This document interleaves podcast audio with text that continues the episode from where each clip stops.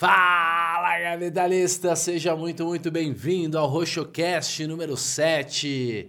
Hoje eu tô aqui com ele, produtor, ó, vou até me preparar, produtor, diretor de criação, empresário, fundador do Condzilla Records, Condzilla Filmes, Portal Condzilla, ele que é a principal figura responsável pelo funk brasileiro. O canal Condzilla tem mais de 65 milhões de inscritos, é o maior canal do Brasil, acho que é o maior canal de música do mundo, vou perguntar para ele.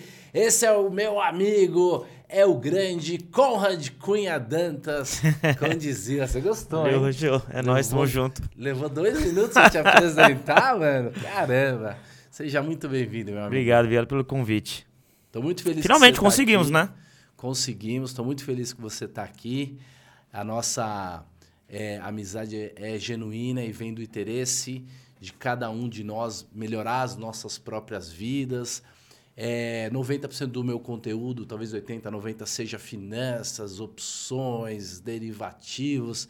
E você sabe que essa minha identidade secreta aí de desenvolvedor pessoal, filósofo, tudo, ela é super pulsante a mim. Eu tenho vontade de fazer isso. Então, é, fico muito feliz de estar com você aqui, poder conversar sobre a vida, sobre cultura, juventude. Também fico mais feliz ainda, até porque todos esses assuntos aí de finança eu não manjo nada. a gente vai poder trocar um papo de brother aqui. Com certeza. Eu falei pra você já que eu vou perguntar das suas finanças pessoais, né? Ixi. Mas aí você responde o que você quiser. Então, gente, antes da gente começar esse super Roxocast, comenta aqui embaixo uma pergunta depois pro Conde responder ou quem você quer que venha ao Roxocast. Já deixa aí o seu like também, que é super importante pra gente. Vamos começar conhecendo a história do Conde, do Condzilla, do Conrad. Conta um pouquinho pra gente como é que começou toda essa história, sem pressa. Bom, temos alguns olhares aí de como contar essa história, né? E é curioso, porque cada lugar que eu vou eu conto de um jeito diferente, com detalhes diferentes, porque acho que dependendo da audiência, da comunidade, de quem vai ouvir aquilo ali, quer. Cada um quer um tipo de detalhe, né? Então, minha mãe era uma professora de educação infantil da prefeitura do Guarujá. Minhas tias também, todas professoras, sou de uma família de educadoras. E com 11 anos eu pensei, cara, eu não vou conseguir grana pra sair aqui da minha quebrada, sair da favela que eu cresci, é, estudando formalmente, fazendo uma boa faculdade pública. Eu achava que não ia conseguir passar, ou então eu não ia ter recurso para passar numa faculdade privada. Pensei, ah, acho que eu vou fazer isso aí através da música. Aí comecei a cantar uns rap. E os rap era ruim pra caralho. Que idade, que idade? 11 anos, 11 anos. que legal. E aí eu escrevi o nome de uma gravadora na, na, na porta do armário, assim. E hoje eu vivo disso. Só que não vivo disso nem como cantor e nem como produtor musical, que também era um sonho que eu, que eu persegui, um caminho que eu imaginei, que era produzir música. Comecei a produzir alguns raps. E aí, em 2008, eu perdi a minha mãe. Ela teve um aneurisma cerebral e deixou um recurso de vida, um, um, um- recurso, né, para mim e pro meu irmão, que era é, o seguro, ela tinha três seguros de vida. A gente conseguiu pegar o recurso de dois e o fundo de garantia. E aí, como a minha mãe era funcionária pública, eu e meu irmão a gente recebeu pensão do governo até os 21 anos. Isso fez com que a gente tivesse a oportunidade de estudar até os 21. Então eu acho que isso é muito, muito importante, porque por muito tempo eu achava que o, o, o fundo de garantia e o seguro era o que tinha nos dado a oportunidade de, estudar. Foi também, mas não apenas. Hoje eu consigo enxergar claro que essa oportunidade de estudar com alguém, com.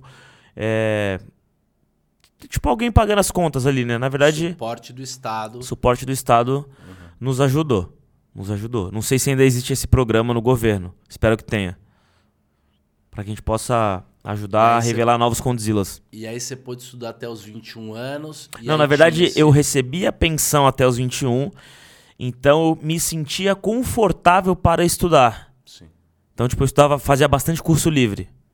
muito legal. E, cara, imagina se a sua mãe não tivesse feito esses seguros. Cara, minha mãe sabia, de algum jeito minha mãe sabia. E, e precavida, quer dizer, preocupada com Não, o futuro. a né? Negrona era visionária, mano. Ela tava lá na frente já, velho. Ela já sabia já. É, porque com De algum jeito ela que você sabia. conseguiu produzir música, pensar na música, Sim. você tinha me contado essa história. Então, você, ti- você conseguiu, por conta dessa, é, desse suporte do Estado, é, dessa é, é, aposentadoria, digamos assim, e ainda por causa dos seguros, quer dizer, ela foi precavida, fez os seguros, e aí você teve condições é, de se dedicar a melhorar, a aprender, estudar. E, e quando é que começou, começaram os trabalhos, os projetos? Como é que isso te levou ao Condizilo? Bom, um dos primeiros cursos que eu fiz foi de designer. Então, o único registro que eu tenho na minha carteira é de designer. Fiz alguns cursos e aí eu virei web designer em uma faculdade em Santos chamada Unimes. Enquanto eu estava trabalhando ali como web designer, eu estava estudando um pouco de programação e um pouco de 3D também. Só que eu vi que programação não tinha nada a ver com design e eu gostava mais de design, mas design na minha cabeça não ia dar tanto dinheiro quanto programação, então falei, cara, vou tentar estudar um pouco de programação aqui. Fiz we- web developer no Senai, então é, desde o, do, da lógica né, da, da programação e algumas linguagens eu aprendi para aplicar no meu trabalho de, de, webmaster, web designer, nem sei como que chama mais hoje, se ainda, se ainda chama assim a classe. E estudei 3D, que era uma paixão que eu tinha, só que era curso de uma semana de 3D, impossível aprender, impossível. Só o básico. E aí eu comecei a pesquisar uma escola de cinema 3D, algumas escolas, encontrei uma, uma escola chamada Melier, que ela promovia o trabalho dos alunos e não o trabalho dos professores que, já estavam no mercado. Falei, pô, gostei desse curso aí. Pedi ajuda pra minha mãe pra fazer o curso, minha mãe era viva ainda. Pedi ajuda pra minha mãe, minha mãe falou que ia me ajudar, mas eu sabia que ela não tinha condição. Pedi ajuda pro meu pai, meu pai já foi bem claro, filho, ó, gostaria muito, mas é um curso muito caro, não vou conseguir. E aí falei pra minha mãe, mãe, é, eu quero fazer esse curso e a primeira oportunidade que eu tiver, eu vou fazer. Quando chegou essa oportunidade? Com a perda da minha mãe. Com o falecimento dela, peguei o, o seguro e fiz este curso. Quando eu comecei a fazer esse curso, pensei, pô, vou voltar a cantar rap, porque eu tô estudando arte, então música é arte, então vou fazer isso aí. E aí tinha duas disciplinas que eu não me dediquei nesse curso. Que era direção, direção de cena e direção de fotografia. E aí quando chegou no final do curso, eu pensei, caramba, cara. Não me dediquei, me prometi pra minha mãe, não me dediquei, agora eu vou ter que recuperar esse tempo perdido. Eu comecei a estudar por conta. E aí eu comecei a gostar do negócio. Aí fiz alguns. A, a ideia era fazer vídeo de. Tinha algumas ideias, né? Diversas ideias aí ao longo do caminho. Né? Ah, eu quero ser tal coisa. Eu quero... Não, mentira. Eu quero ser um monte de coisa, vou experimentar um monte de coisa Vai testando. e vou ver o que, que funciona, qual o caminho que mais funciona. Então a ideia era, pô, vou fazer dois, é, dois clipes de skate, dois de bike, dois de patins, de paraglide, não sei o que, não sei o que lá. Porque eu achava que ia ser muito difícil entrar na indústria da música. Comecei a fazer os vídeos de esporte para treinar direção de cena e aprender a editar, porque eu não sabia editar vídeo. Beleza, comecei a, a, a fazer esses vídeos e na hora de vender o vídeo pros pras marcas que patrocinavam os meus amigos que eram atleta, cara, o pagamento era permuta. Falei, pô, eu tô querendo produzir vídeo, vou ter que ganhar bermuda, ganhar squeeze, ganhar camiseta pra vender e pagar o. Não, não faz sentido. Sim. Na época era Nextel. Como que eu vou pagar Nextel com duas bermudas, né? Aí eu falei, não, cara, acho que esporte não tá rolando, não. Vou tentar na música. Então vou tentar fazer. Dois clipes de axé, dois de pagode, dois de forró, dois de rap, dois de rock, dois de não sei o que lá. Comecei a fazer. E aí eu fiz o primeiro de hip hop, que era eu, eu cantava. Depois eu fiz um outro de hip hop, de uma banda de uns amigos lá de Santos, Voz de Assalto, que inclusive eles estavam no primeiro clipe junto comigo. Produziram um clipe e tal. E aí o terceiro foi o do MC Primo, Espada no Dragão. Aí tinha um festival de cinema chamado Curta Santos. Eu tinha feito três videoclipes de música. Dos três, eu enviei dois pro festival. Os dois foram indicados para concorrer como melhor videoclipe. Falei, cara, eu só fiz três, clipe, três clipes na minha vida. Eu, eu envio dois pra um festival, os dois são selecionados. Porra, acho que eu tenho um futuro nisso aí. É por aí. Beleza, aí comecei a fazer clipe de rock, mais clipe de funk. Aí fiz um videoclipe do MC Boy do Charmes, Megane. Esse clipe deu um milhão de visualizações em, 20, em 28 dias. Que, que ano foi isso? Isso foi 2011. 2011. Faz Pô, 2011, um milhão em... 23 anos. Um milhão em 28 dias. Você é rápido. um milhão em... Nem eu, eu, até hoje já tentei fazer essa conta só jogando na calculadora. Mas você sabe fazer videoclipe. Boa. é... O que eu tava falando mesmo? Você tava falando do vídeo do Charmes. Ah, 28 dias, boy do Charmes, 28 dias, 1 milhão em 28 dias. Falei, ah, não necessariamente foi competência. Pode ter sido sorte. Aí fiz o terceiro de funk, o segundo que bombou, que fez sucesso, foi o do Guimê. Tá patrão. Esse vídeo bombou. 1 milhão em duas semanas. Aí falei, opa, acho que o negócio é por aqui. E no canal do Guimê. No canal do no canal primeiro, no canal do Boy do Charmes, na verdade não era do Boy do Charmes, era do empresário dele. Uhum. Acho que era funkmp3.net o nome do canal. Depois o do Guimê foi no canal do Guimê. Ele tinha bastante seguidor já? Tinha, o Guimê ah, já era bem, bem, bem conhecido aqui na capital de São Paulo. É, talvez ele não era tão conhecido nos, nas outras praças, mas aqui na capital ele já era bem forte. Bom, 1 milhão em 15 dias. Porra, acho que eu tenho talento pra esse negócio aí, velho. Aí, pô, vou viver disso. É isso aí. Não tava rolando, velho. Não tava rolando, não tava conseguindo pagar minhas contas. Só que eu percebi que eu tava filmando só final de semana. Dia de semana eu não filmava, porque qual que era a lógica? A galera não tinha recurso, não tinha moto, não tinha o carro, não tinha casa, não, não, não, não tinha dinheiro para contratar o casting. Então, casting eram os amigos e as amigas. O carro era emprestado, a moto era emprestada. A casa era emprestada. Então, para todo mundo emprestar isso, para ter esse patrimônio, tinha que ter trabalho, tinha que trabalhar. Geralmente as pessoas, geralmente as pessoas trabalham no dia de semana Sim. e estão livres no final de semana. Sim. Então essa, esse rolê todo acontecia no final de semana. Eu falei, quer saber, cara, não tô conseguindo pagar minhas contas. Vou pedir emprego de novo na faculdade que eu trabalhava antes como web designer e vou tentar em paralelo construir essa carreira aqui no audiovisual. Já que você tinha o, a semana meio livre. Eu tinha a semana é... meio livre. Então o que, que eu fazia? Eu trabalhava, sei lá, acho que acho que eu entrava 8 e meia da manhã, saía umas 5 e meia, alguma coisa assim. À noite eu ia para casa. E eu ia editar os vídeos que eu filmei no final de semana. Sacou? Sim. Mesmo assim não tava rolando de grana. Tem um belo dia que eu cheguei em casa, fui ligar a luz, a luz estava cortada. Cara, acho que é melhor desencanado desse negócio aqui. Liguei pro cara que, que era meu chefe aqui em São Paulo, quando eu estagiei, pós-produção. Falei, pô, queria tentar voltar pro mercado, vamos fazer algum projeto juntos e tudo mais. A ideia era fazer meio com curta-metragem com efeitos visuais. E ele topou.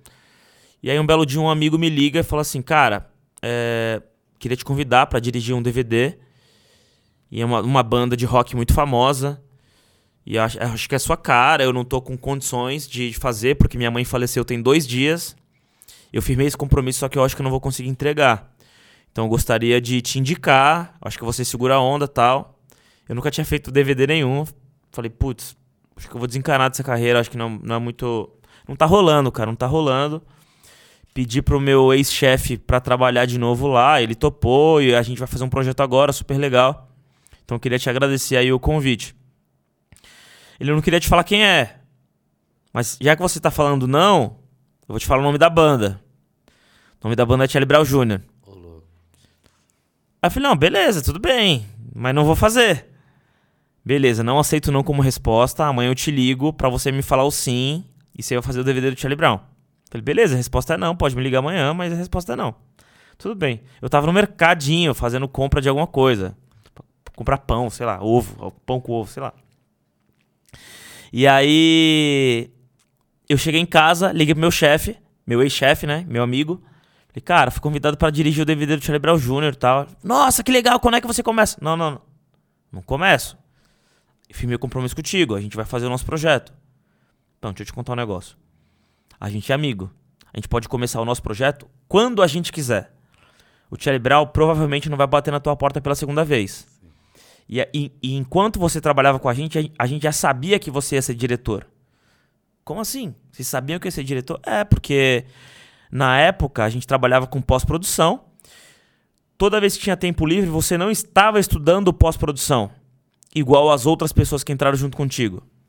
Porque eles davam cursos pra gente. E eu não estava estudando pós-produção, eu estava é, estudando direção de cena e direção de fotografia, que eram as duas disciplinas que eu não tinha me dedicado. Aquela lá que você não ia bem. que você não tinha se dedicado. Aquela que eu não tinha me dedicado. Aquela que eu não tinha me dedicado. E aí eu vi que eu tava gostando daquilo ali. Realmente eu estava investindo meu tempo naquilo ali para tentar recuperar o tempo perdido, mas acabou que se tornou uma paixão. Perfeito. Eu falei, porra, e agora? E agora você vai topar fazer o DVD do Charlie Brown. E aí eu topei. E aí isso me ajudou a pagar as minhas contas. Beleza. Falei, cara, acho que não vai rolar fazer videoclipe, mas eu vou trabalhar com o Charlie Brown. E aí o meu combinado com o Chorão era de. Eram, eram dois shows. Eu tinha que entregar 25 músicas. Eu tinha que editar, né? Eu, eu ia dirigir e também editar 25 músicas pro DVD. Beleza. Fiz 50. Mano, tô desempregado, tô duro. Preciso arrumar um trampo. E acho que o Chorão é um cara que vai conseguir me ajudar. Beleza. Combinado era 25, eu fiz 50. Ele precisa dessa grana, velho. Consegui a grana para pagar as minhas as contas ali, meio que dar uma, dar uma regularizada em tudo. E aí o Chorão gostou de mim e falou assim: pô, gostei, vamos trabalhar junto. O que, que você acha de você virar o videomaker da banda e ir pra gente, com a gente pra estrada, fazer nossos conteúdos? Ele tinha um, um fotógrafo que era super de confiança dele, o Jerry Rossato cara bem importante aí, tanto no, no, no, rock, no skate, né? Que o Chorão tinha esse lance com o skate também. E aí ele falou, quanto você quer ganhar? Eu falei, ah, sei lá, eu quero ganhar 5 mil reais. Ele, não, 5 mil reais é muito dinheiro, mano. Vamos fazer o seguinte, eu te pago 3. Falei, porra, 3, mano. 4. Tá fechado. Falei, porra, tô rico, mano. 4 mil reais por mês, tô rico, velho. Esse era meu pensamento. Era muita grana. Era muita grana para mim. Que bom. E aí fiquei feliz pra caramba. E aí, a pensão do meu irmão, meu irmão completava 20, isso era 2011, tá? Hum. Final de 2011. Meu irmão completa 21 anos em janeiro de 2012. Acaba a pensão. Minha e dele. Em janeiro de 2012 eu fiz oito videoclipes de funk cobrando dois mil reais. Nossa, graças a Deus. Dizer, aí em fevereiro eu fiz nove. Aí. E no tempo certo. Cara, Deus é muito que... bom, muito é. maravilhoso na minha vida, muito presente. É. Tipo, no timing, cara, na régua ali, sabe? Na régua. Em janeiro cortou a pensão do meu irmão, em janeiro eu fiz oito de funk. Fevereiro fiz nove. Março eu fiz dez. Sei lá. Sei que em junho de 2012, o mês tem 30 dias, 31, não sei. Uhum. É, eu fiz 14 videoclipes de funk em um mês. Filmava num dia, editava no outro. Filmava num dia, editava no outro. Aí eu falei, cara, preciso multiplicar meu tempo, preciso montar uma equipe. Montei Você um escritório. Tinha não tinha equipe. Que me ajudava era meu irmão e meus dois primos. E aí em 2012 você falou, pô, vou montar uma equipe. Montar uma equipe porque eu preciso fazer esse negócio aqui E ainda multiplicar. era no canal do artista. Ainda era no canal do artista. Ainda. Então, tipo, o artista me passava login e senha. Eu subia o vídeo no, no, no, canal dele. Tem uma coisa até curiosa, uma coisa técnica. Que o YouTube ele não, não sincronizava o áudio no vídeo. Na hora de fazer o upload, o YouTube precisava encodar dentro da plataforma, aí ele separava o áudio do vídeo. Ficava fora de sync. Eu tinha que arrastar o áudio dois frames para trás para na hora que fizesse o upload ele encaixasse e sincronizasse. Era assim que era o YouTube no começo. Era assim que era o YouTube no começo. Era, era tudo mato. mato, era tudo mato. Agora é agronegócio. Agrotech. Muito bom. Então, em 2012, você estava fazendo um monte de videoclipe de funk. Tava fazendo um monte de, de videoclipe. Aí até que eu cheguei no, num cliente, Bill G3. Ele era empresário também e tal, tinha um escritório grande de funk aqui em São Paulo. Aí ele pediu pra ver minha agenda. Pô, deixa eu ver, eu queria marcar um clipe pros meus artistas tal, deixa eu ver tua agenda. Cara, minha agenda tava bucada tipo dois meses e meio. Se o Michael Jackson ressuscitasse e falasse que era fazer um videoclipe, falasse, tá, primeira reunião daqui a três meses. Falei, cara, o negócio não vai pra frente. E aí aquela frase, quem trabalha não tem tempo de ganhar dinheiro começou a fazer sentido para mim. Porque a agenda lotada. Agenda lotada, eu não tinha oportunidade de construir outros negócios, de fechar negócios maiores, porque eu tava com a mão na massa ali todo dia. Sim. Aí eu pensei, pensei, preciso mudar esse quadro. E aí montei uma equipe para que eu pudesse fazer reuniões de negócio enquanto o pessoal tava montando, editando os conteúdos que eu tinha filmado. E montar uma equipe não é fácil, quer dizer, você, você é um cara exigente. Se, se os clipes saíam bons é porque eles tinham qualidade. Como é que você terceiriza uma arte sua, assim, uma coisa que você fazia com a mão? Ah, cara, imagina, mano. Tinha nada, mano. Vou ficar aqui, vou dedicar meu tempo nisso aqui. E aí eu fiquei, sei lá, ficava. Eu morava na produtora praticamente. Morava na produtora. Dormia na produtora, ia pra casa de manhã, tomava banho, trocava de roupa e voltava pro escritório, sacou? E era, Hum. era, um, era- era um clima muito gostoso, muito legal. Legal. Inclusive, teve até uma, uma, uma passagem que aconteceu que eu achei bem interessante, sim, isso me marcou muito. Teve um dia que a gente tava no escritório e aí eu pensei, pô, queria ter um trampo, velho. Eu não tenho trabalho. Eu aluguei uma casa, juntei um monte de brother que é, porra, os amigos que eu amo, ou que eu aprendi a amar no meio do caminho, que eu não conhecia, eu conhecia através do trabalho, e a gente acabou criando uma relação de família mesmo. A gente ficava mais junto do que com as nossas famílias, inclusive. A gente ficava, pô, o dia inteiro tirando sarro, contando piada, fazendo churrasco. E de vez em quando alguém nos contrata pra fazer um vídeo, a gente vai lá, faz o, o vídeo, se diverte fazendo vídeo, vem pra cá, se diverte editando, entrega, isso dá dinheiro. Olha que da hora. Não era trabalho, era diversão. Não era um tra... eu, não, eu não enxergava como um trabalho. Olha que legal isso. Muito bom. Então, tipo, a gente ficava. Era meio, a, gente tinha umas regrinhas assim, tipo, o escritório abria 10 da manhã. Então, 10 da manhã todo mundo impecável. O escritório fechava, tipo, 6, 7 horas. Você Atira a camisa, faz churrasco, fica descalço, música alta, entendeu? E né, na medida que você vai entregando e que o dia vai fluindo, que é final do dia, todo mundo já pode relaxar, né? Mas você. é, Uma coisa que a gente gostava era fazer churrasco, velho. Putz, a gente fazia muito churrasco. Quem não gosta, Deus me livre. Eu tô pensando em churrasco, tô em jejum aqui, tô com vontade de comer um churrasco. Mas dois momentos você me contou sobre fazer duas coisas ao mesmo tempo. Eu, eu vejo muitos gurus dizendo assim: você não pode fazer duas coisas ao mesmo tempo, porque você não se concentra. Mas primeiro, dois empregos. Você mostrou que durante muito tempo você tinha.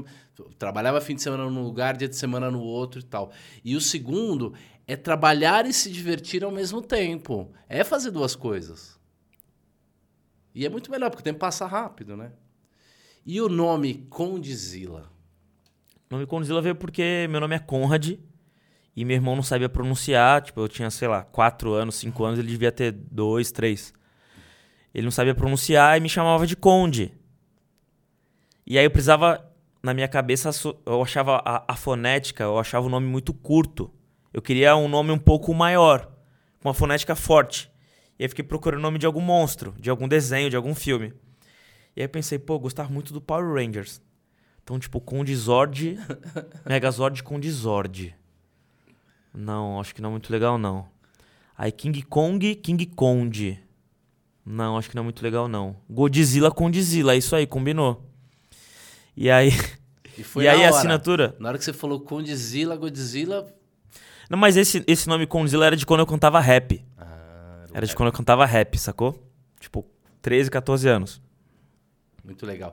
E, e o canal dá certo? Assim, de, de você abrir o canal, é, tava trabalhando para os outros. Como é que você criou um canal próprio? Você trouxe artistas? É, a, a gente ia to tocar nesse ponto, a gente ac- acabou pulando. Queria cri- precisava criar um canal.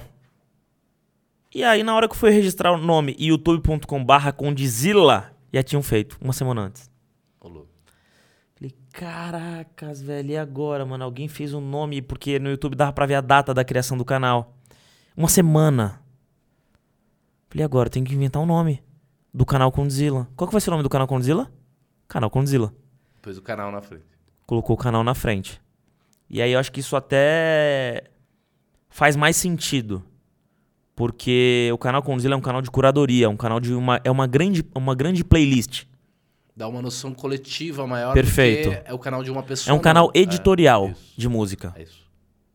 E aí depois, é, essa pessoa criou o canal Condzilla oh, desculpa, o canal youtube.com/barra Condzilla nunca usou. E aí depois o YouTube deu URL pra gente, hoje a gente tem dois URLs no, no canal.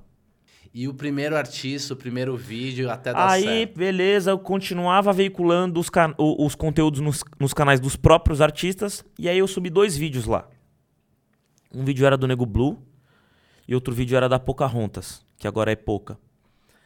Ah, e tinham dois making-offs também. Os making-offs eu não vou lembrar de quem era. Quatro vídeos no, no total. Subi esses quatro vídeos e abandonei, nunca mexi nesse canal. Criei o canal em 2012. Quando chegou em 2013, eu li o canal tinha quase 300 mil inscritos.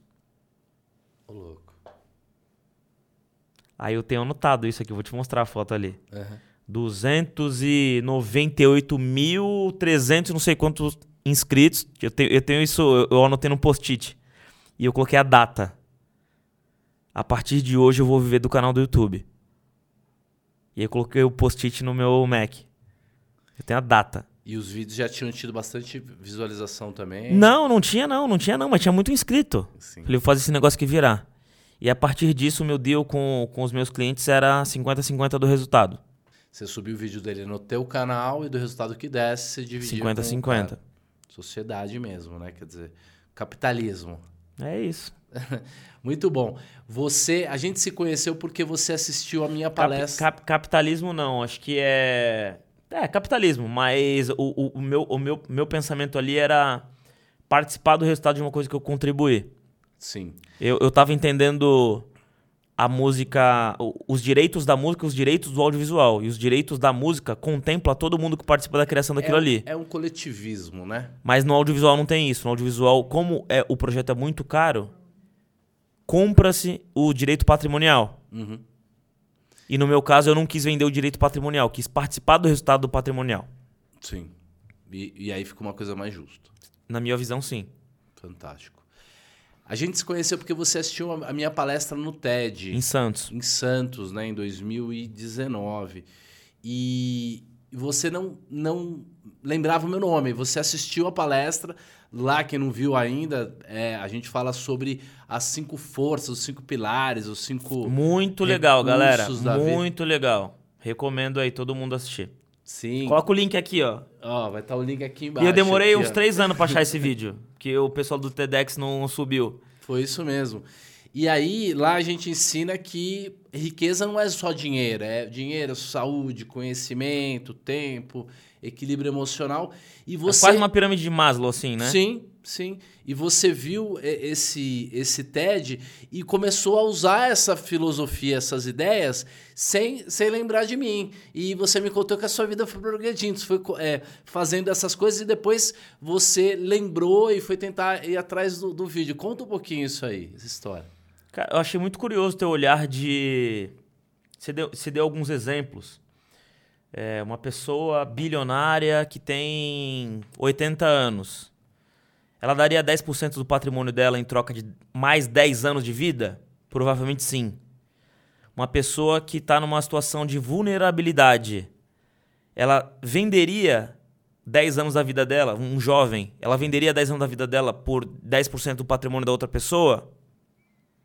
Dá pra fazer esse negócio? Não dá. Mas aquilo ali, pra mim, foi um, um exemplo. Conseguiu sintetizar o, o, o teu olhar. Falei, cara, faz sentido. E aí eu não vou lembrar agora os cinco pilares, mas era, sei lá, Dinheiro, dinheiro, saúde, tempo, conhecimento, conhecimento. e equilíbrio emocional e emoções, né? E eu achei genial isso. Que é mais ou menos o conceito também. é, você trouxe para outros nomes. E aí depois eu acabei conhecendo a pirâmide de Maslow, que até então eu não sabia. É meio isso, né? E vai se renovando. Uma hora as nossas prioridades caminham para um lado e depois a gente consegue, depois a outra. É um equilíbrio, né? É um equilíbrio. Começa a puxar para um lado, depois E começa a gente, a puxar para o E outro. a gente chama de balanceamento dinâmico, na medida que, independente de quanto você tenha de recurso em cada uma das áreas, uma delas tem mais. Tá Perfeito. certo? E ali onde tem mais é que você vai fazer essa troca positiva, que a gente chama de trade-off positivo. Então, eu dei muita aula na Fundação Casa para as meninas que estavam lá na Fundação Casa Detentas.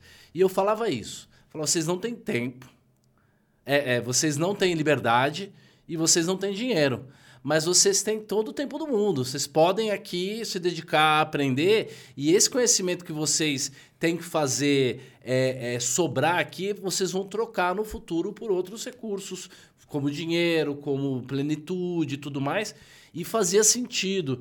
E, e a gente trouxe isso do, das finanças. É uma, é uma fórmula que a gente traz matemática lá dos derivativos, uma coisa complexa, mas que como eu fui ensinando derivativos a vida inteira e fui comparando isso com a vida, no, no final virou uma fórmula de riqueza da vida, que é mais completa, né?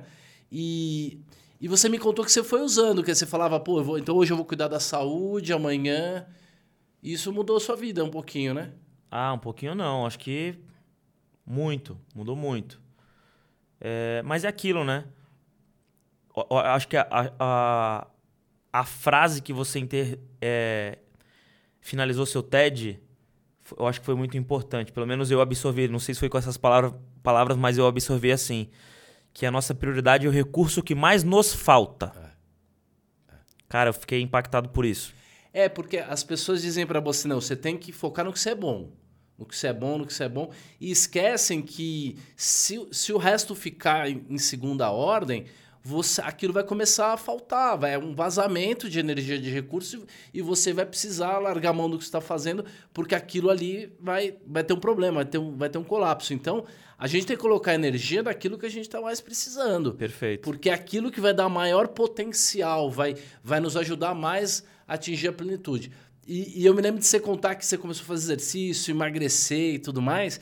E hoje, eu, como eu sou pai há, há um ano e pouquinho, e, cara, criar um filho dá um trabalho do caramba. Você tem que parar de treinar, você come qualquer coisa, fica barrigudo, não dorme mais. Eu falo, pô, o cara superou o, professor lá, porque, meu, você me pedala centenas de quilômetros. Quer dizer, você, você tá na pegada, dá pra ver que você tá na plenitude, que talvez isso, inclusive, ajude você aí não no tenho dúvida, trabalho. Não tenho dúvida.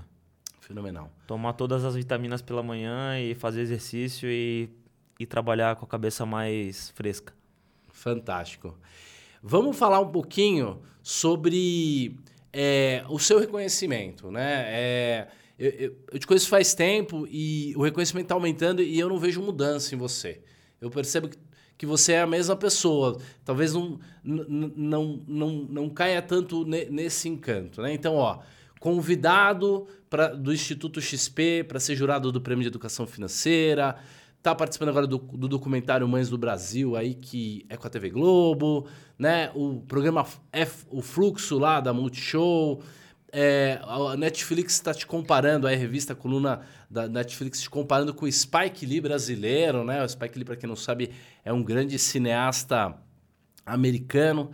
E foi, você foi indicado para é, o, o, o, Grammy Latino, pro Leão de Cannes, Forbes, é, Under 30, e, é, é, o QG Brasil, o Homem do Ano da QG Brasil também. Cara, como é que a gente não deixa o sucesso subir a cabeça? Cara, acho que é, é foco, né? Acho que é foco. É, mas ao mesmo tempo, o foco acaba se tornando um pouco perigoso, assim. Uma coisa que eu me arrependo de não ter feito ao longo desse caminho foi celebrar todos esses momentos, sabe? Sim. Como eu, eu acredito que eu sou um cara bem focado, é, quando eu realizo algumas coisas, eu penso, beleza, mas eu trabalhei para isso. Era esse o objetivo, ok. Eu acho que não é o ok. Hoje eu não acredito mais no ok. Eu acredito que a gente tem que celebrar os ciclos. Sim. Então eu iniciei um ciclo, eu encerrei aquele ciclo. Eu tenho que celebrar aquilo para marcar que eu preciso começar outro. Sim. E na história da humanidade é assim, né? Tem... Para qualquer coisa é assim. Sim. E eu não pratiquei isso. Eu não pratiquei isso. Então, é, pô, como é que. Como foi a sua pergunta? Como é que não se vislumbra? Como, Co que... como é que você não deixa o sucesso subir a cabeça? É, mas ao mesmo tempo também eu acho que eu poderia ter celebrado mais. Talvez o inverso. Você exagerou na, Exa é, nessa coisa perfeito, de que... Perfeito, Putz, e se der errado amanhã, já passei muita dureza na Não, minha... não, não. Eu, eu exagerei no... Tá bom, era, era uma... É, eu, eu cumpri o business plan, cheguei lá, fiz o break-even. Tá bom, Ok, vamos pra, vamos pra próxima. Não, não é ok, cara. Vamos tomar uma é. champa, vamos tirar uma onda. É. é isso que eu ia te dizer. O Kafka, que foi um grande escritor, ele, ele tem um livro chamado Muralha da China, que um dos contos lá ele conta que a Muralha da China levou séculos para ser feita. Então, é, as pessoas não podiam comemorar no final, daqui centenas de anos, as pessoas teriam morrido. Então, a, a, o protocolo lá era: o cara trabalhava cinco anos na muralha, aí terminava aquele ciclo, eles comemoravam, faziam uma festa, colocava lanterninha e tal, e aí mudava e ia para outra parte uhum. do paredão lá, exatamente para ter esses momentos. E o cérebro parece que quando você festeja, ele, ele guarda aquele momento como um momento doce de alegria, Perfeito. de felicidade. Então você tem razão. É, não dá para não dá para deixar o, su o, sucesso subir a cabeça, mas também não dá para dar de ombro, porque realmente são conquistas importantes. Perfeito, né? perfeito, perfeito. E assim, acho que a gente chegou em lugares que não imaginava. Eu recebi um prêmio na, na sede da ONU, lá em Nova York, de um dos 100 afrodescendentes mais influentes do mundo. E aí eu fui contar isso para algumas pessoas do meu time as pessoas falaram: Ah, legal. Falei, como assim legal? Ah, a gente já imaginava já. Então, talvez esse meu comportamento de ou não celebrar ou celebrar pouco acabou induzindo muita gente a isso também. Então, tipo, cara, eu recebi um prêmio na sede da ONU em Nova York e pareceu meio, ah, beleza. Hoje, se eu apareço na Globo, eu não recebo mais mensagem. Meu, te vi, que legal. tipo, ah, o Conde tá na Globo, normal. Tá ligado? É, e isso é importante você, inclusive, falar, não, vamos, vamos comemorar, vamos celebrar um pouco mais. Porque é, é isso, né? é por isso que vocês trabalharam, né? Sim, sem dúvida. E continuamos, né? E é. continuamos. Claro, sem dúvida. É, eu queria conversar um pouquinho com você sobre um tema que eu, que eu acho um tema sensível, que é a ostentação porque é cultural do rap. O rap já nasceu numa brincadeira de falar, ah, eu sou melhor que você, eu tenho mais e tal, tal, tal. E cabe. cabe. Inclusive, inclusive isso é um contexto até para acabar com a violência. Então foi colocado dentro de uma cultura de entretenimento uma coisa para acabar com treta de gangue, tá ligado? Sim. Sim. Então, realmente, você foi cirúrgico aí. Só queria lembrar o porquê que existiu esse, esse caminho, né? Pô, sou melhor que você, eu danço mais que você, eu rimo mais que você. Era pra evitar um conflito. A, a, a disputa era no palco, no microfone. A disputa era, a disputa era física, Sim. era, como posso dizer... Qual é a palavra certa? É, a integridade física estava em, em, em, risco ali, estava em perigo. E aí é. isso foi transferido pro entretenimento. E, e, quando você vê os primeiros filmes sobre a origem do rap, você vê que já vinha essa brincadeira de que o meu carro custa tanto, a uhum. minha TV e tal. E isso é cultural, não dá para tirar nem do funk nem do rap, porque faz parte do, do da, da, cultura, do, é, da declaração. Mas na sociedade comum, na sociedade comum, no Instagram, ou talvez na vida de uma pessoa, a, a ostentação não tem o mesmo papel. Perfeito. Né? É, Mais uma vez, é aquele seu, aquele seu olhar de nossa prioridade é o recurso que mais nos falta. Então eu nunca fui visto. Eu preciso ser visto. Nunca foi enxergado um potencial em mim. Então eu, eu tenho uma sensação de que eu preciso provar que eu venci, que eu cheguei lá. Entendeu? Então acaba nutrindo isso, que é muito perigoso. É muito perigoso. Então eu já pratiquei essas, muito dessas coisas lá atrás e hoje para mim já não faz mais sentido.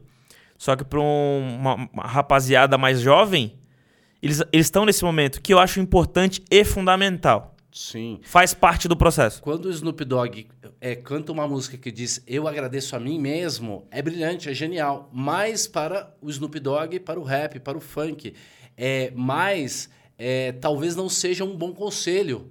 Né? Gastar todo o dinheiro. Você falou que precisava do final de semana para ter o carro, para ter a casa. Então, o carro era um dos temas do, do funk, uhum. né? E você já me contou também que muitas vezes você tem que aconselhar os, os artistas a falar, cara, não faz isso, não compra o carro agora. Não, mas aconselhar por tudo que a gente já fez e tomou na cabeça, né, cara? Aprenda com os meus erros. Por favor, não erre nisso, porque eu errei nisso. Eu fiz isso, isso, isso e isso. Não valeu a pena, deu errado.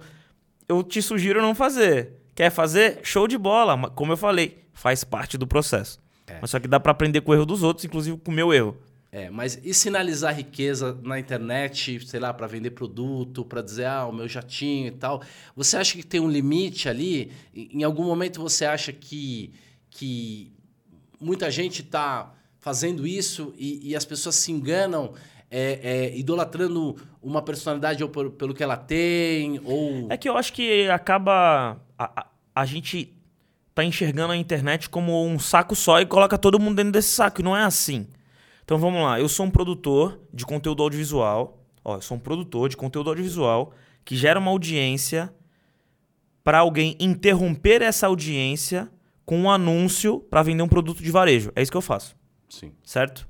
Só que eu produzo ou música ou conteúdo audiovisual. Seja um conteúdo de um minuto, seja uma série de ficção de seis episódios, que vai dar, sei lá, quatro anos de desenvolvimento e produção, e mais para você consumir isso vai dar cinco, seis horas, ou um vídeo, um story de 15 segundos. Eu acabo fazendo isso tudo. Eu sou um produtor de conteúdo. A gente acaba colocando que a internet, todo mundo é digital influencer. Eu não sou digital influencer, não faço marketing de influência. Eu faço produção de conteúdo audiovisual e de música para alguém interromper com o anúncio. É diferente. Como que a gente monetiza os nossos conteúdos? Com a monetização, né? Monetiza com a, que a internet chama de monetização. Propaganda. Propaganda. Sim. Propaganda. Alguém interrompeu o nosso conteúdo. Então, olha o conteúdo que a gente está gerando aqui. Se Deus quiser, alguém vai interromper e vai cair mais uma graninha vai. no bolso do roxo. É isso aí. É isso. Muito bom. Conta um pouquinho de das séries, né? Quer dizer, a, a gente conversava uns anos atrás, você falava, roxo, eu vou fazer uma série no Netflix, estamos produzindo e tal já é um fato, já é um sucesso, né? As meninas vieram aqui para perguntar quando é que sai a terceira temporada, Boa pergunta. elas, elas esperam, é, não vem a hora de saber qual, o que, que vai acontecer lá com, com os heróis lá. Co conta dessa experiência. Cara, uma experiência muito, muito rica, muito interessante. Uma experiência, cara, dá para eu também ficar o dia inteiro falando só dessa experiência aqui, do quão rico foi. Eu, eu, eu já fazia projetos grandes, mas eu fazia projetos grandes e curtos. Então, sei lá, eu fui diretor na Conspiração Filmes por três anos. O primeiro comercial que eu fiz lá foi da Nestlé. Foram duas diárias de filmagem. Tinha 147 pessoas na minha equipe, duas câmeras de cinema. Já era gigante. Era gigante. Era gigante. Só que era um projeto que era curto, demorava, sei lá, três semanas para entre, entre começar e finalizar. Fazer um projeto que só para desenvolver leva um ano, a, sei lá, seis meses para ter a ideia e botar no papel não sei o que lá. Aí um ano para desenvolver, mais seis meses, um ano para produzir, editar, fazer o marketing veicular, três anos, quatro anos mais ou menos. Sintonia foi meio que um tempo recorde, demorou três anos e meio para ir pro ar. Que esse é o novo modelo das plataformas de TV de streaming, diferente do, do cinema tradicional, incentivado, onde você era autorizado a, a buscar recurso do, da, das grandes companhias, né? Isso, esse processo leva mais tempo, só que você é dono do patrimônio. Diferente de plataformas OTT, onde você vende o direito patrimonial. No Brasil você não pode vender a propriedade intelectual, mas você pode vender a patrimonial. Então foi mais ou menos esse acordo que eu fiz um ingresso para entrar no, no, no, no, entretenimento audiovisual ficção, porque eu era o funkeiro. Eu era o moleque do funk. Sim. Assim como no, na, na, na, na, época que eu tava começando no funk, eu era o moleque do Charlie Brown. Sacou? Então, pô, o funkeiro lá vai fazer a série, não sei o que lá. Beleza. A série foi a série mais assistida do Brasil em 2019. Ganhamos o Grande Prêmio de Cinema Brasileiro como melhor série de TV paga em 2020. Em 2021, agora, Dia 26 de outubro, a gente lançou a segunda temporada de Sintonia, que em 24 horas se tornou a série mais assistida do Brasil. E aí mudou o patamar, porque já não é e mais. E aí mudou o patamar. E aí mudou o patamar em alguns aspectos. Então vamos lá. Eu sou um produtor de conteúdo audiovisual e de música. Aonde que eu veiculo essas peças? Aonde que eu veiculo esses conteúdos? Na internet. A internet é democrática? É democrática. Mas é democrática ao pé da letra. Então, como que eu consigo ter um diferencial dentro do meu mercado, sendo que to, todo mundo que trabalha comigo ali naquele mercado é um concorrente porque também veicula aquele conteúdo nas mesmas plataformas. Quanto deu de resultado é outra coisa. Mas veiculou na mesma janela? Sim. Sim. Então, qual que é a competitividade que eu tenho? Preciso ter, continuar tendo um diferencial. Então, putz, canal Condzilla é o maior canal da América Latina, tal, não sei o que lá. Beleza, isso é um diferencial. O YouTube muda o algoritmo. O YouTube começa a privilegiar mais o, o, o, o... o YouTube não, qualquer plataforma. Sim. O usuário. Então, todas essas plataformas também têm as suas agendas de fomentar uma cena, de transferir a audiência de um gênero para outro. Isso acontece na prática. Falei, cara, não posso ficar fica refém disso. frágil. Não posso ficar frágil. Sim. E aí eu acho que tem uma frase, uma frase que sintetiza isso aí que é: não deposite todos os seus ovos em uma única cesta. Diversificação. Então eu estava canalizando toda a minha energia para uma única janela, YouTube. Inclusive hoje o que é que a gente faz? Qual que é o nosso mindset? Tem alguém pagando para veicular com exclusividade aquele conteúdo? Não. Então vou veicular em todas as janelas, todos os canais, respeitando a duração, respeitando o formato. Se é 16 por 9, se é 9 por 16, se é mínimo um minuto, se é no máximo um minuto. Enquadra e, e veículo. Enquadra, veicula em tudo. Então vamos lá. Só no, no Instagram tem feed, stories, reels e GTV. Só no Instagram. Aí tem Facebook, aí tem é, YouTube, YouTube Shorts. Quai, TikTok. Sei lá, deve ter umas 15 plataformas. Então a gente hoje veicula os nossos conteúdos em todas essas janelas, em todos esses formatos, respeitando toda a duração. Quer dizer, é, é de fato é não parar, né? Que nem você falou, né? A gente dá certo aqui, a gente nem olha para trás, não comemora porque continua, porque sabe que tem mais a conquistar. É, a concorrência é, é grande, cara. A concorrência agora é um moleque de 10 anos com Samsung na mão, produzindo conteúdo legal pra caramba, com time super rápido da internet, legendando isso, colocando. Cara, não precisa ter software mais. Faz dentro da própria plataforma de vídeo curto. No celular mesmo. No celular. Você sobe pelo celular. É. Você pluga no Wi-Fi do amigo, da pizzaria, em qualquer um. E aí vai depender mais da espontaneidade, da criatividade, do timing certo. E estouram e, e são concorrentes, né? São concorrentes. Na verdade, o que, que a gente, o, o que a gente tá disputando no final do dia é a atenção. Muito bem. E com tudo isso, quer dizer, com com essa loucura que sua vida tem sido nos últimos anos, você sente que você tem disciplina financeira ou organização de alguma maneira? Como é que, como é que você cuida do dinheiro? Boa pergunta. Disciplina financeira, agora eu tenho. No começo, não. Foi criando. Foi criando.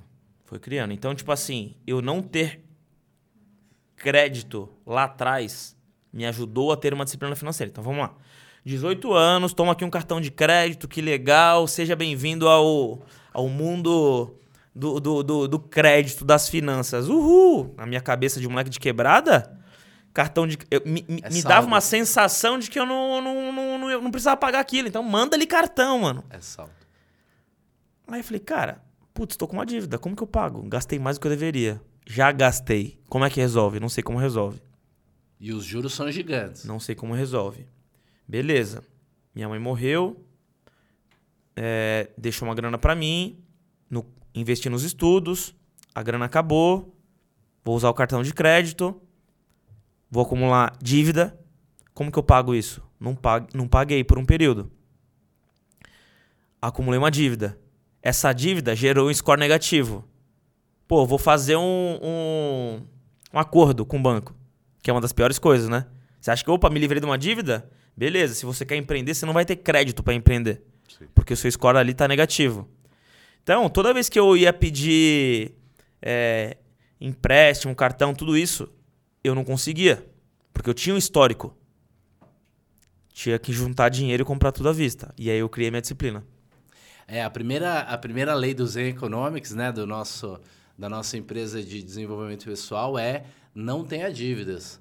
Porque é que nem ter chocolate em casa. Quem é viciado em chocolate, se tiver na gaveta ali, tá É. fácil, né? Então não ter crédito, isso, isso é muito legal. E aí Só você que, foi só que eu- hoje, eu discordo um pouco disso. Uhum. Hoje eu discordo um pouco. Se você fizer isso bem planejado, hoje, hoje tem um termo que tem me chamado muita atenção que é dinheiro barato. Sim. Como que você pega dinheiro barato para empreender? Você vai ter que tomar é, é, recurso de alguém, né? Você vai ter que pedir emprestado para alguém. Sim. Então hoje, hoje para mim volta a fazer sentido. Se for bem planejado, volta a fazer sentido. Claro, um Porque você- bem feito, com É, você- planejamento, sim. Você vai apresentar isso para alguém, para um venture capital e tudo mais. que é uma coisa que eu tô começando a entender bem agora. É, é uma ideia, né? É um sonho, uma realização. Você tem o seu, o venture capital tem o dele. Eu preciso alavancar uma, uma companhia, depois eu saio lá na frente, depois eu, a gente vende para algum player estratégico, enfim. Então hoje para mim volta a fazer sentido. Mas talvez porque você precisou fazer essa educação financeira no meio do caminho, né? Não é o mesmo conde de 10 anos atrás que ia pegar o cartão, ia pegar o crédito e ia gastar. Quer dizer, hoje você pode não, até e, ter não, acesso e ao hoje, crédito, não, e mas outra, vai né? fazer- Hoje, hoje é. Antes era, putz, preciso do dinheiro pra comer, mano. É. isso aí, vou pra cima. Hoje é, cara, eu preciso convencer 50 pessoas da indústria, 30, 30 pessoas da indústria a somarem comigo nesse projeto. Mas são pessoas excelentes, que têm um baita know-how. Primeiro, convencê-los a entrar no sonho, porque elas também sonham com isso. Isso é muito louco, né? Sim. é o que você sonha, que você deseja, que você idealiza. Você vai transmitir isso pro time e o time vai fazer porque ele quer. Claro. Não é Vai porque você ser quer. o sonho deles Porque vai ser o também. sonho dele também. Esse é o negócio. É. Vai ser o sonho dele E também. aí você tem que convencer que aquele é o sonho dele também. Não é nem E- e convencer, eu acho que é alinhar, ser. é alinhar a expectativa sua com a dele. Então, tipo assim, sei lá, pô, meu sonho é ser uma, um, um maior player de entretenimento da América Latina. Então, como que eu faço isso? Tem que consolidar algumas, alguns mercados, alguns segmentos diferentes. Tá, qual que é o sonho do cara? O sonho do cara é ser um, o melhor diretor de cena, o melhor diretor de videoclipe, melhor criativo, melhor showrunner de série. Isso tá dentro do, do, do meu sonho também. E aí a gente co- consegue montar, um- acomodar o time, né? É, é. montar um time. Mas o cara quer ser o showrunner de TV. E eu quero ser um player de entretenimento como um todo. Que contempla esse sonho desse cara também. Então, eu tô realizando o meu, ele tá realizando o dele. Que inclusive nos videoclipes de funk foram assim também. Eu queria fazer produção audiovisual. E os caras queriam fazer a música. E pra promover a música precisava do vídeo. Então é como se fosse uma joint venture de idealizações ali, sabe? É sinérgico porque é, o valor criado no final é mais do que o colocado. Não é que para você ganhar, o outro tem que perder. Na verdade, ganham os dois porque vocês criam valor, né? É como eu falei, é uma joint venture, né? É, São, são produtos diferentes. São, são- É, produtos diferentes que acabam ten- tendo um, um, um resu- um resultado final positivo. Sim. E esse resultado dá pra dividir. Sim. E é mais do que, do que era no começo, porque criou valor. Muito bem. O Conde, vocês fizeram uma parceria, um- um- um- um- uma propaganda, né, com o pessoal do Nubank. Então conta como foi e conta o que, que você acha da educação financeira, qual a importância da educação financeira no Brasil, como vocês imaginam de alguma maneira usar esse entretenimento, usar é, esse eh, os projetos audiovisuais e, e esse sucesso, essa, essa interação que vocês têm com o público, principalmente jovem, para conscientizar, para fazer educação financeira. Acho que a gente também tem que separar essa, esse tema aí, educação financeira, porque muitas vezes também tá no mesmo, mesmo saco ali, sabe? É, educação financeira para quem não ganhou dinheiro. Como é que faz isso? Como é que faz isso? Me fala aí. Aprenda a investir. O que se eu não Sem tenho recurso para investir? Eu tô com fome. É. Tô com fome, eu não tenho recurso sobrando para investir. Então acho que é muito sedutora, do mesmo, jeito- do, do mesmo jeito que você falou na questão do é, marketing de influência e tal, a galera ostentando, não sei o que lá. Pô, vamos investir. Investir o quê? Sim. Eu não tenho recurso sobrando. Muitas pessoas não têm, né? Então acho que primeiro é, é ter um equilíbrio. Eu acho que tem que fazer. Tem, tem que ser agendas diferentes. Primeiro, como que a educação financeira faz a galera comer, faz a galera sobreviver, faz a galera viver o dia a dia. E uma outra agenda de conscientização médio e É, longo porque prazo. Porque o investimento é o segundo passo. É, Primeiro não tem como. Tô com fome. Vou fazer o quê? Vou investir? Primeiro tem que sobrar dinheiro para comer. Né? Em- Tem, tem, tem que ter dinheiro pra, exatamente Não, até porque sobreviver. não faz sentido nenhum, né? Você fazer um investimento e tá passando alguma dificuldade É, financeira, né? Tá Falando fora do- da do- ordem. É que, é que nem você fazer uma cirurgia e depois tomar anestesia, tá? Tá, tá na ordem errada. Então, assim, é, eu critico muito a educação financeira, ao mesmo tempo que eu acho que todo mundo que tá aí tá se esforçando. Primeiro, os caras te, te, te sugerem um livro que é, é, Como Ficar Rico que nem o Jorge Paulo Lema.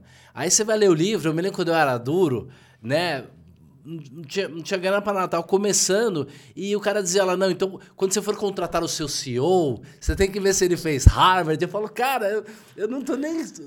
É, eu não tô nem perto de contratar um CEO, nem tenho dinheiro, nem tenho nada. Quer dizer, os caras estão ensinando a coisa errada. Do mesmo jeito que talvez ensinar para o jovem que ele tem que fazer day trade, juntar dinheiro, renda fixa tal, seja um segundo passo. E antes tem que ser, olha, o valor tem dinheiro, é a curva, se, se guardar sobra, né? Tem que fazer esforço. E cabe dentro, dentro do, do conteúdo de, de vocês, porque a, a questão tá, financeira. Cabe, cabe, dentro do nosso conteúdo, mas, cara, olha que coisa louca. Tudo isso está escrito na Bíblia também, cara. Totalmente. Como você empresta dinheiro, quanto você empresta, quanto tá você é, é, amortiza da dívida, tá na Bíblia, cara. É. Tá na Bíblia. Se for amigo, se for conhecido, tá toda, todas as regras estão lá bem claras. E é uma questão, o dinheiro é uma questão para todo ser humano, principalmente para o cara de quebrado, né? Perfeito. Perfeito. A gente pensa em dinheiro o tempo todo, né? Tô dizendo a gente porque eu tô. Não, sou da quebrada, mas passei dureza também muitos anos da minha vida, né? Mais uma vez, nossa prioridade é o recurso que mais nos falta. Sim. Por isso que quem tá na esse, quebrada. Esse é o tema aí do nosso, é. nosso podcast. Eu acho que sim. É, o, o, o que falta, né? O mais importante é sempre o que está faltando. É isso mesmo. Me conta uma coisa, é, quais são os planos aí do Conde, do canal? Quais são os projetos aí para o futuro? Cara, os projetos para o futuro, acredito que hoje a gente é, entende a Condzilla como um, um, não apenas um grupo econômico, mas um ecossistema Perfeito. que ele se autoalimenta ali. Então são vários produtos promovendo vários outros produtos, né? Então, tipo, quando a gente coloca um talento como JP dentro de uma série de ficção e aí a gente é sócio do produto música, que foi abarcado, sincronizado dentro de um outro produto audiovisual. Produto audiovisual que eu não sou sócio, mas sou sócio da música que está sincronizada ali dentro. E aí o resultado disso é a promoção, além de ter um impacto social, uma mensagem, é, é uma fotografia de São Paulo em 2021. Ele acaba fazendo um trabalho promocional para um talento que é o JP, que vai, vai trazer mais exposição para a imagem dele, para ele capitalizar de outras formas, né? Para a gente capitalizar de outras formas. Por exemplo, os shows, as músicas. É um produto alavanca o outro. Um produto alavanca o outro, que é, é um benchmark é um Disney. É um benchmark Disney. Sim. A matéria-prima de vocês é a arte, a música, é a técnica. E aí do que vai surgindo lá, faz fritos, né, cozido, assado. Isso aí. E um produto vai reforçando o outro. Acho que essa é a palavra certa, né? Acho que produto, produtificar as coisas, eu acho que essa é a palavra. Primeiro você tem a essência, a matéria-prima, e dali você vai tirando os cortes perfeito, ali. Perfeito, perfeito. Legal. E um reforça e potencializa um o outro. Um reforça e potentializa o outro, e tem coisa que não dá dinheiro, mas dá prestígio. Claro. E tem coisa que não dá nem dinheiro nem prestígio, mas acaba te alavancando, te dando mídia, te dando exposição para vender um outro. Fenomenal. Fenomenal. Conde, uma frase para a gente terminar, porque a gente já está aqui há muito tempo e a gente nem viu passar o tempo. Talvez a gente saia daqui e ainda vá para um bar. Mas uma mensagem, uma frase que você carrega, que você quer deixar de inspiração aí para as pessoas. Cara, eu vou encerrar isso aqui com uma frase que eu gosto muito e foi difícil eu aprender, depois que eu aprendi começou a fazer bastante sentido, que é Antes de ser foda, seja feliz. Muito bom. A gente tá muito, muito nessa bom. Foderalidade aí, todo mundo quer ser o fodão da internet, mas a gente tá esquecendo de ser feliz, mano, de curtir. É... Isso aqui é um momento foda. Único. Isso aqui é um momento muito legal, Único. muito importante. É. É. A gente tem que ser feliz, a gente, tá, é. se, a gente tem que se divertir batendo esse papo aqui. Depois a gente pensa em ser foda. Rir mais e lacrar menos. Isso aí. Muito bem. Eu gostei demais. Eu tenho tentado ir nesse caminho também.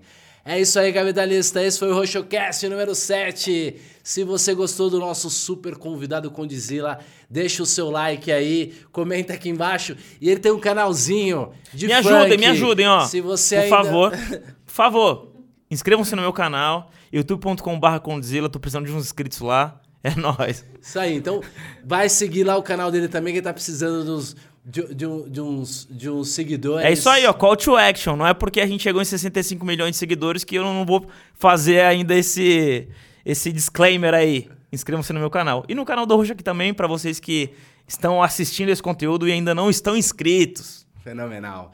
É isso aí, é só o começo, então.